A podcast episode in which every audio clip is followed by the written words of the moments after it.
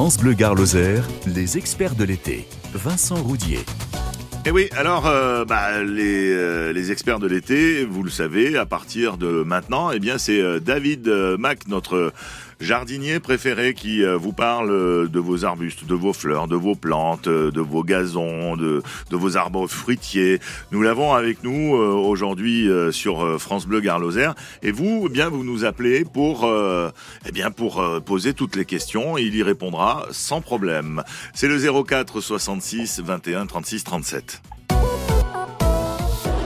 France Bleu Gare Lozère, les experts de l'été. Bonjour David, ça va? Bonjour, très bien vous? Oui, ça va bien, ça va bien. Alors ce matin, euh, nous avons euh, beaucoup de personnes qui nous appellent, euh, avec notamment, par exemple, euh, Pascal euh, qui a des petits soucis, je crois, avec son oranger, son citronnier, qui est euh, qui est malade. Bonjour euh, Pascal, on vous Oui, écoute. bonjour. Oui, voilà, je suis parti quelques semaines en vacances et en mon retour, c'est des jeunes plants que j'ai mis dans des euh, dans des potiches et toutes ils ont bien poussé et toutes les jeunes feuilles sont euh, sont recroquevillées, malades. Euh, on dirait qu'il y a des sillons euh, à l'intérieur, euh, ça fait trans- ça fait une, une couche translucide au-dessus et c'est un peu marron. Et c'est que sur les jeunes feuilles, donc euh, Oh, c'est pour C'est la mineuse.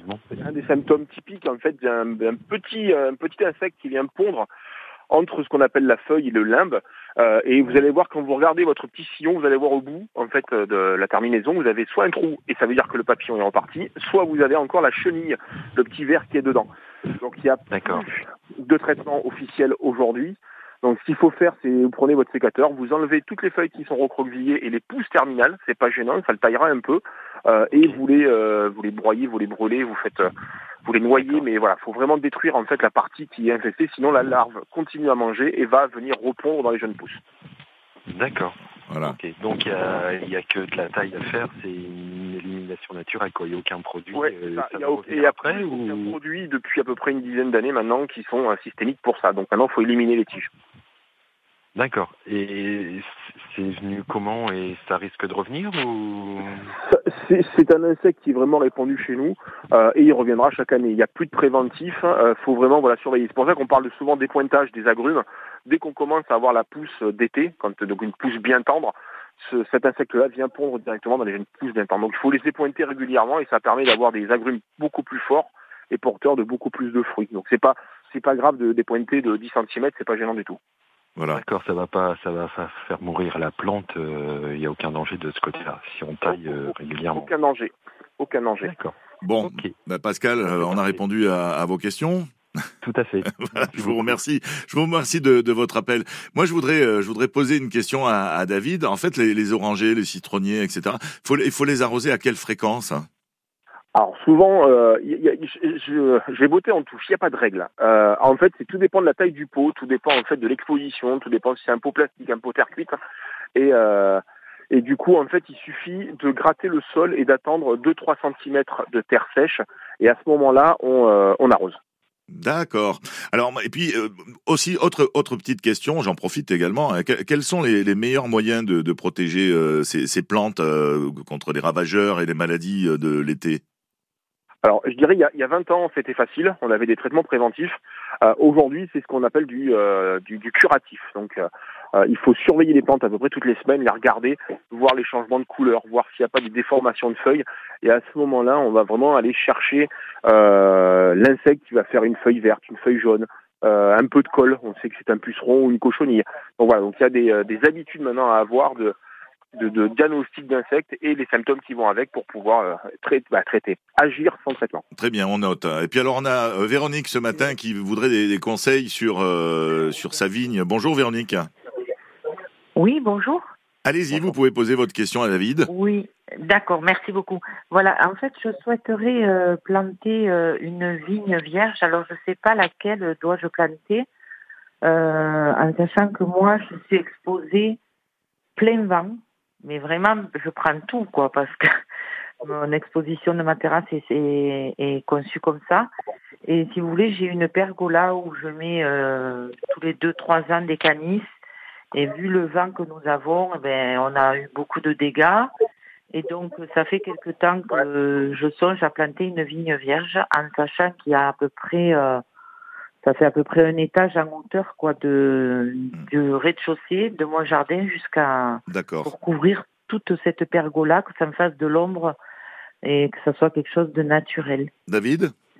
Alors, du coup, alors la vigne vierge, bien, mais il lui faut absolument un support. Donc ça veut dire que si vous avez les canisses et qu'il y a un, grillage, une armature, il grimpera, il va prendre le relais et il va faire une structure, ce qu'on appelle rigide. Donc il va, dans, dans le temps, il y aura du poids. Ou à l'inverse, vous avez d'autres plantes qui sont aussi sympas, comme le houblon qui disparaît complètement en hiver, donc on gagne de la lumière, qui est très léger pour les structures. Ça évite de renforcer, euh, voilà, en renforcer. Sinon, après, peu importe l'exposition, pour répondre à la question euh, de la vigne, elle s'en fiche, euh, que ce soit du plein sud, plein nord, plein vent. Euh, c'est le support qui va qui va prôner pour cette plante-là. Euh, et attention, si vous avez des crépis, euh, ce qu'on appelle des crépis sables, euh, puisque du coup le- le- la plante a tendance à tirer les crampons dans le dans le crépi et à les abîmer dans le temps. Voilà, c'est le seul petit frein de cette plante-là. Et est-ce que le houblon, oui, ben, parce que moi, ça va partir du rez-de-chaussée et ça va se, ça va se palisser sur des arches parce que j'ai comme une double terrasse, une terrasse au rez-de-chaussée avec des arches et ça va monter euh, ben, sur le, la façade au plus haut, sur le balcon. Euh, donc oui, ce que vous me dites, euh, ça va peut-être un peu abîmer. Et le houblon, est-ce qu'il va monter très haut? Le houblon adulte c'est 8 mètres. Euh, donc ça veut dire que si vous êtes au premier étage, on tourne autour de 3, 3,50, 4 mètres. Donc a priori, il va gagner. Et après, si vous voulez jouer, donc le houblon, on va l'utiliser en ombrage, on va l'utiliser en aromatique, et on peut l'utiliser. La variété panachée est très intéressante. Elle fait un bon un cône pas très intéressant en fruits, en goût, mais la couleur est très sympa. Merci. Et c'est juste le houblon, il n'y a pas d'autre variété. On appelle ça un Si houblon. vous avez l'hypomée, vous avez pas mal de plantes grimpantes annuelles, l'hypomée et viva, c'est pareil, 6-7 mètres dans l'année, ça fleurit bleu tout l'été, ça revient chaque année. Donc il y a aujourd'hui euh, en gamme de pépinières des, des plantes qui, qui peuvent couvrir les, les 6-7 mètres euh, dans, dans l'année sans problème. Voilà. D'accord, mais merci beaucoup. Merci euh, Véronique. Euh, Juste après euh, Bandolero Paris euh, Latino, eh bien nous euh, aurons au téléphone Martine et c'est Camélia.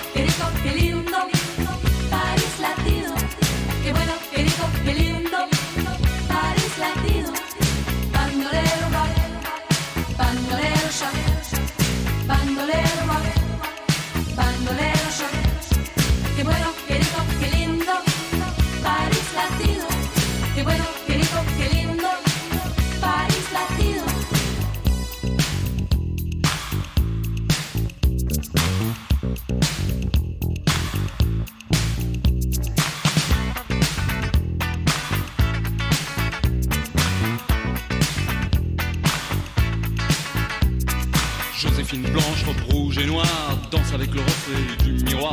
Arrivé direct from Mexico, Don Diego de la Vegas est comme Zorro. Ça se bouscule dans les couloirs, les poseurs, les voyeurs, tous ceux qui aiment savoir.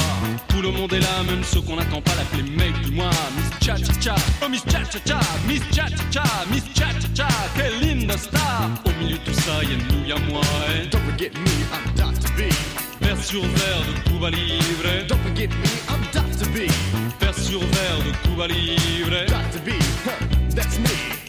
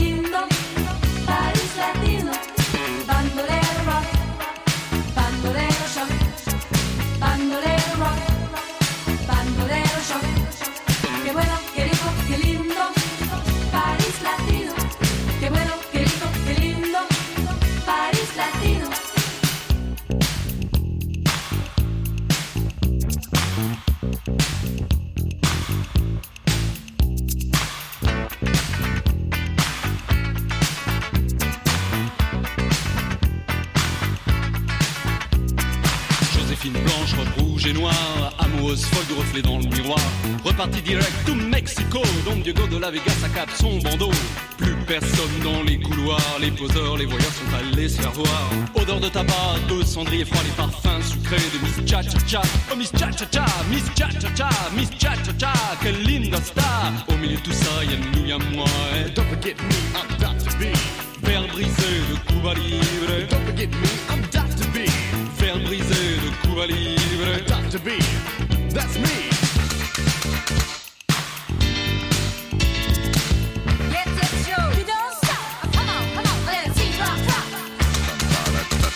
C'est vrai, ça c'est bien ça. C'est l'été, c'est Paris Latino Bandolero. France Bleu. Avec les Festivals 2023, l'été sera chaud à Bagnols-sur-Cèze. Les concerts continuent en août avec une icône de la chanson française, Sheila, qui sera là le samedi 19 août. Et dans une ambiance festive et bodega, la petite culotte, le samedi 26 août. Spectacle au théâtre de verdure du Mont-Coton. Plus d'infos sur le site et les réseaux sociaux de la ville de Bagnols-sur-Cèze. France Bleu Gare Lozère, les experts de l'été. Et oui, ce matin avec euh, David Mac, notre jardinier, on continue à parler euh, de vos plantes, de vos fleurs, de vos jardins. Et c'est euh, Martine, bonjour Martine, Bonjour. qui nous parle des camélias, c'est ça hein? Vous avez des oui, petits soucis? oui, oui, c'est ça. Alors, Euh, qu'est-ce qui vous arrive? Alors, il arrive que mes camélias, les petites pousses de l'année, au bout de 4 ou 5 jours, elles ont des petits points noirs. Alors, il faut raconter l'histoire de mon camélia. Euh, ce camélia, je l'avais euh, à côté de Beaucaire, j'habitais. Donc, euh, maintenant, j'habite en Lozère. Je l'ai ramené en Lozère avec moi. On est à 1000 mètres d'altitude. Je l'ai rempoté avec de la terre de bruyère, mais euh, ni fleuri, ni pousse de trop, quoi. Il y a Parce des taches de rousseur. feuilles- les petites feuilles, en fait, oui, ça fait des taches de rousseur, on va dire. David Alors, le camélia aime pas trop être déplacé, donc pousse Eh ben oui. après une transplantation, c'est pas très grave. S'il a gardé les feuilles, c'est pas Il a grave. déjà, Il et ça fait déjà deux ans que je l'ai transporté. Ouais, donc il peut, il peut durer 3-4 ans avant de redémarrer. Donc ça, c'est pas une inquiétude. Les petites taches euh, brunes, qui sont en fait comme euh, effectivement une tache de rousseur, c'est dû à un champignon. Alors ça ne tue pas la plante, Oui. ça se met seulement sur les jeunes pousses parce qu'elles sont bien tendres. Quand elles se développent, le champignon meurt. Alors ça fait une tache euh, sur la feuille, mais ça ne, voilà, ça ne détruit pas la plante. Soit vous êtes en préventif et vous allez passer du soufre ou une bouillie bordelaise. Donc je vous conseille l'incolore qui est beaucoup plus sympathique que la bleue, euh, la bleue foncée. Et en, en préventif, donc ça, il faudrait le passer juste avant le démarrage des, des boutons, donc souvent au mois de mai, juin, euh, après la floraison. Oui, enfin, il, il fleurit pas encore, mais bon.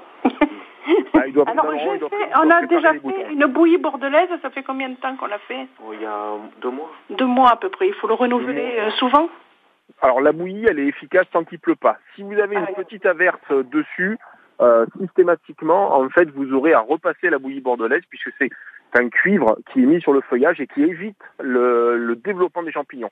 Donc une fois qu'il est présent, il faut le passer dès que c'est humide. Dès que vous l'avez arrosé par-dessus, il faut le repasser. Et il y a des délais euh, entre passages de 15 jours minimum. D'accord, entendu. Et oui, parce Voilà. que quand même, euh, il a plu pas mal. Mais- Voilà, de- Et il faut le rentrer l'hiver. Moi, je l'ai rentré l'hiver. Ah non, non, le rentrez pas, le camélia il gèle à moins 17, moins 18, donc euh, vous prenez pas de risque. Hein. Euh, oui. Ah oui, quand même. Euh, il nous arrive du moins 20, c'est pour ça que je l'ai rentré. Ah oui, alors si vous avez une véranda, moins 20 et un voile, mais normalement le camélia, euh, c'est vraiment... Avec un il voile, ça euh, suffit. J'ai pas Ouais, besoin de le rentrer. Voilà, c'est pas des- très souvent. Alors, c'est vrai qu'il fait un peu plus froid là-haut, euh, mais euh, on- il dégèle en journée. Le camélia là-dessus, c'est pas très gênant. Ce qui va, ce qui va pas aimer, c'est du froid continu sur des bourgeons, D'accord. euh, des boutons à fleurs. Là, on va endommager. Après, si vous avez un coin à l'abri, une véranda bon. non chauffée, hein, pas gênant. D'accord, entendu. Bon, Voilà. Eh ben, on va essayer ça. voilà. Vous- vous- essayez, essayez tout ça, euh, Martine, et vous verrez euh, votre camélia, il va Mais- reprendre Voilà, force je et suis pas vigueur. pressée. Il faut qu'il ait- il faut qu'il se réadapte à- au climat, en fait. Et puis- à son nouveau climat, donc non, pas de stress. Laissez-le tranquille. Tenez l'arrosage, mettez de l'engrais, euh, un engrais type géranium, engrais fruits, petits fruits, ça lui va très bien, et il poussera tranquillement. Ouais. D'accord. Ah, arrêtez d'embêter votre camélia, Martine. Voilà, oui, oui, oui, Arrêtez. je le laisse tranquille. Moi, Voilà. j'ai enlevé les feuilles au fur et à mesure pour pas que ça les transmette aux autres, quoi. Mais Donc, bon. c'est très bien, très bien. Merci Martine de nous Merci avoir appelés ce matin. Merci. Merci. Je vous rappelle euh, que vous euh, pouvez nous appeler au 04 66 21 36 euh, 37. Euh, David, c'est vrai qu'il faut parler aux fleurs qu'il faut parler, ça les rend plus belles Le Joker. Jo- Joker. Parce que moi, j'arrête pas de leur parler, mais bon, je vois pas trop la différence. Mais paraît-il, Ah, ah, Il y a j'entends. quelques études, il y a quelques études qui montrent qu'effectivement la musique ou les voix, euh, les fréquences en fait permet d'avoir euh, des meilleures plantes. Après, je me suis jamais vraiment penché sur le sur le sujet et euh, j'évite de leur parler parce que je pourrais être des fois méchant parce qu'elles fleurissent pas. Ah, Donc oui. voilà. Non, mais je sais, ça y est, je sais pourquoi. Parce que celle à qui, euh, la, la fleur à- à- avec, avec qui je parle, je me rends compte qu'elle est en plastique, donc ça, ça, ça Ah. peut pas. ça- Bah, peut- elle reste sympa. Une fois par an, un petit peu d'eau, ça suffit. Merci beaucoup. Bon, allez, continuez à nous appeler. On va faire une petite pause et nous allons euh, maintenant euh, nous diriger euh, chez Clara Luciani euh, qui euh, nous dit euh, tout le monde euh, sauf toi. Et pourquoi? Pourquoi sauf moi? Je veux savoir, moi.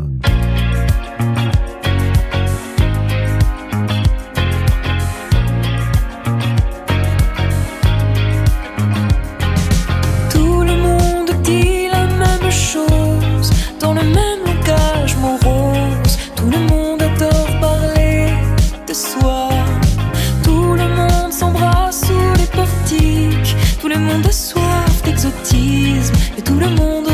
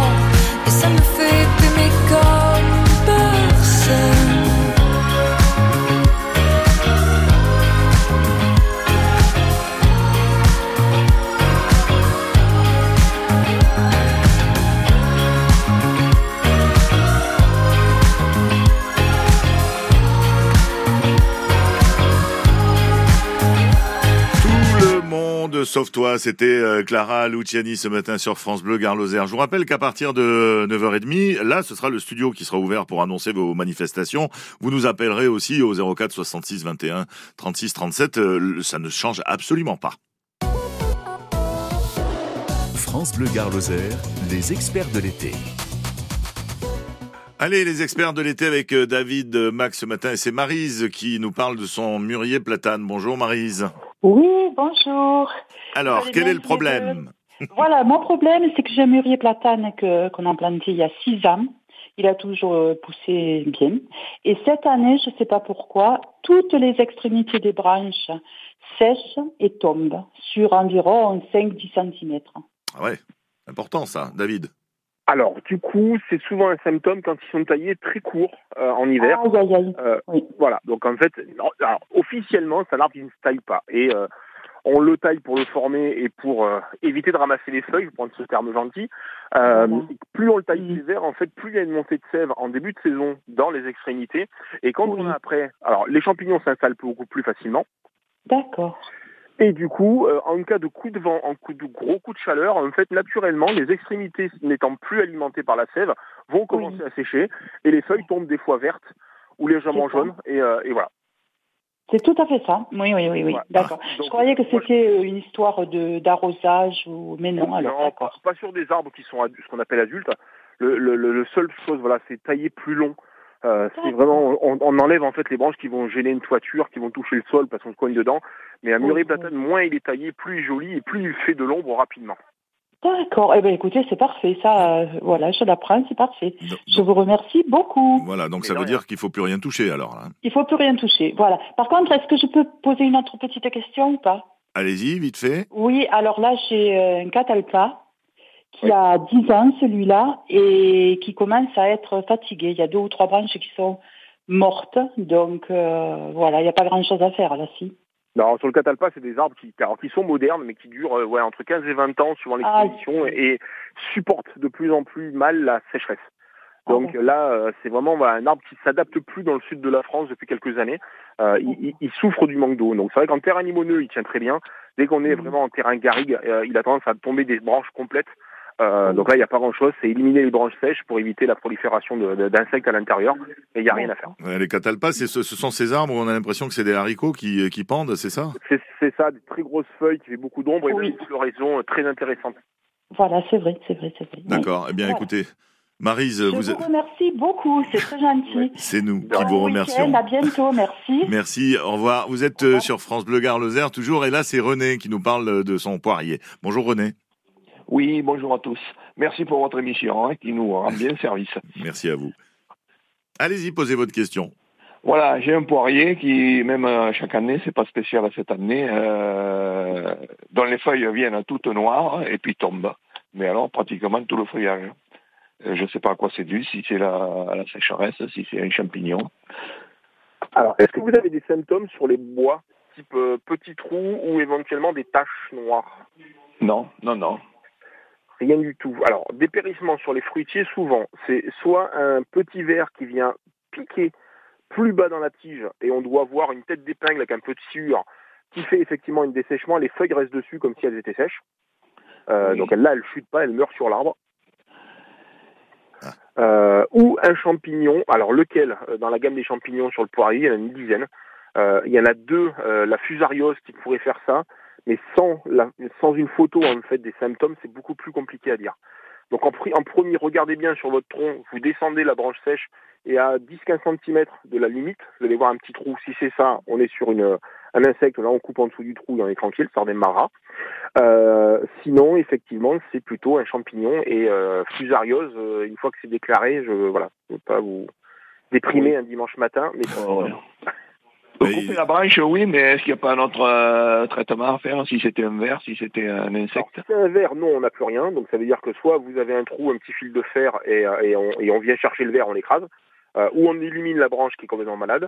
Euh, sur du champignon, c'est du préventif. Euh, Il n'y a plus de curatif, donc ça va être euh, dans les dans les chimiques, on va être sur la bouillie bordelaise, le soufre, et dans les naturels, on va être sur de la prêle. Euh, pulvérisation de prêle, en fait, c'est un anti-champignon euh, qui marche très très bien. Oui, oui. Une, une question, euh, mais là c'est le désastre. Les tomates. tomates, elles sont, euh, à mon avis, il y a la sécheresse, mais elles sont arrosées quand même régulièrement. Et je pense qu'il y a eu une grosse attaque de milieu malgré un traitement à la bouillie bordelaise. Euh, par ailleurs, il y a des, des fruits, quelques fruits là qui sont toujours avec le cul noir. Et maintenant, une attaque de punaises, des petites punaises noires, là, c'est c'est la totale. Sur les champignons, c'est pas grave. Euh, ça se comprend. Juin a été quand même très humide début juillet, humidité aussi. Donc normal, euh, vous avez traité à la bouillie, c'est du préventif. Enlever le maximum de feuilles abîmées, ils vont continuer à pousser. La punaise, qui est une véritable catastrophe depuis 5-6 ans, punaise diabolique, hein, euh, qui fait des dégâts énormes sur tous les fruits, qui les pique. En fait, on a un fruit qui devient coriace et qui est vraiment pas bon. Euh, Il n'y a rien à faire. Il n'y a pas de traitement connu à part euh, la pince à épiler ou des euh, ou des poules, mais entre la, la tomate rouge et la punaise, il y a aux opterons pour euh, pour la pour la tomate. Alors moi j'ai j'ai un petit truc, je sais pas si euh, ça peut marcher, mais mon grand-père, vous savez ce qu'il faisait? Il- Alors je- vous me direz David, hein, si je dis des bêtises ou pas. Il prenait un, un petit un petit fil de cuivre, vous savez, et qui euh, et au pied, euh, il, il entourait euh, ce petit fil de, de cuivre et apparemment euh, euh, il y avait plus rien qui venait euh, embêter euh, les tomates. Est-ce que c'est Alors oui, ça, ça- a été une méthode, mais en fait très souvent on le, on le perfore, on coupe un petit morceau de cuivre, on passe même à travers la plante. exactement. Euh, voilà, ce qui permet effectivement d'alimenter en cuivre, être un préventif. Après, l'oxydation du cuivre euh, sur la tomate pour après remonter à l'intérieur, euh, un coup de bouillie bordelaise est plus plus plus rapide. D'accord. bon, ben merci, euh, merci René de nous avoir appelé euh, ce matin. Merci euh, David. Euh, il est euh, 9h31 minutes. Vous êtes sur euh, France Bleu Garloser. Et là maintenant, ça va être euh, une autre partie que nous allons entamer. Nous allons entamer euh, la partie studio ouvert où là, par contre, vous allez nous téléphoner. En revanche, du moins, vous allez nous téléphoner pour euh, nous euh, avertir un petit peu euh, de vos soirées, de vos de vos manifestations qui euh, qui se passent euh, près de, de chez vous. Merci beaucoup à tous les deux, à David et à René. On, David, on vous retrouve euh, samedi prochain sur euh, France Bleu Garloser. Tout à fait, dimanche. Allez, au revoir. Moi, je m'en vais, mais c'est pas moi, c'est c'est Vianney qui dit ça. D'accord.